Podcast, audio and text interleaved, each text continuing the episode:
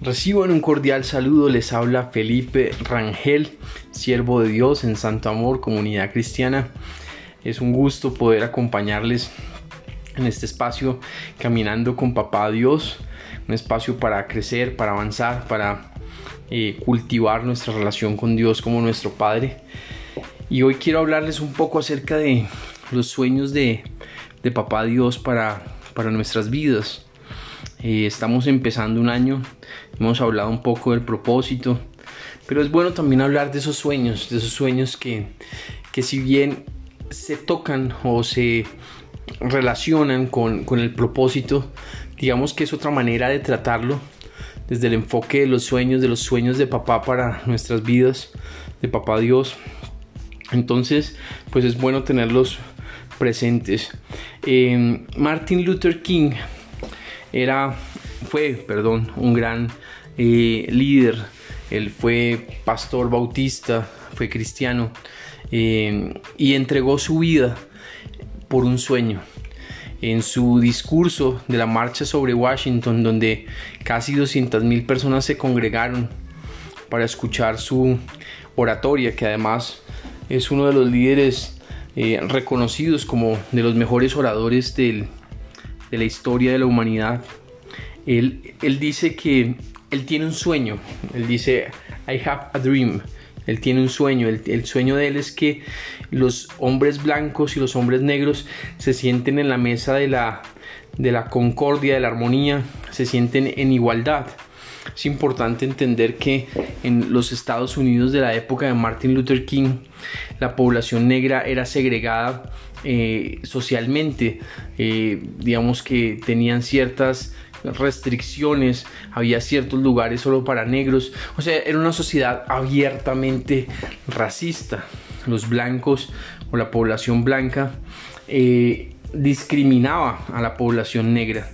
Entonces, Martin Luther King se levanta en ese contexto para decir que los negros, los hombres negros y los hombres blancos son iguales y que se deben sentar en la mesa de la concordia y que deben vivir y respetarse como iguales. Ese era el sueño de Martin Luther King. Pero ese sueño probablemente vino o fue depositado por Dios en su corazón.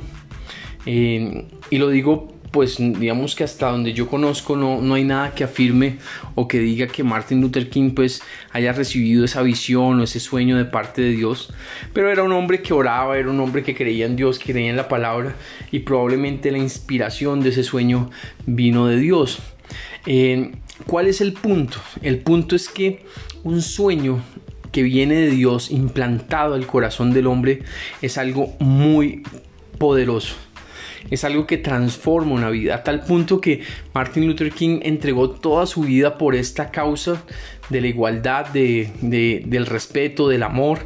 Eh, fue asesinado, pero logró con su vida, con ese sueño que, tuvo en su corazón, eh, logró que eh, cambiaran las condiciones, logró cambios sociales, logró que hoy Estados Unidos sea una nación que aunque existe todavía, porque no podemos decir que se ha acabado el racismo eh, completamente, pero sea una, nación que ya por lo menos a nivel eh, legal, a nivel eh, jurídico, tanto la población negra como la población blanca tenga igualdad de condiciones en, en, el uso del espacio público, del transporte, de la sociedad.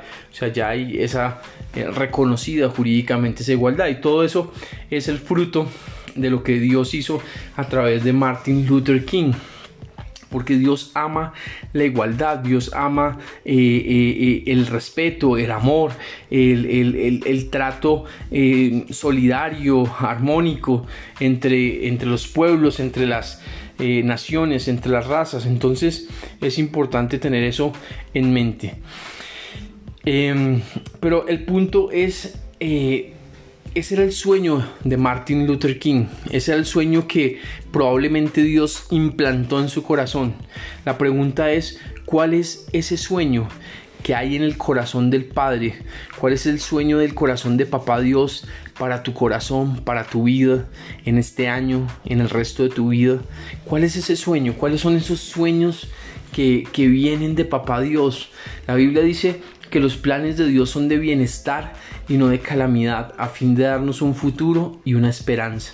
Entonces, dice Jeremías 29:11, en ese sentido, los planes de Dios son de bienestar, son de, de, alegría, de paz, de amor.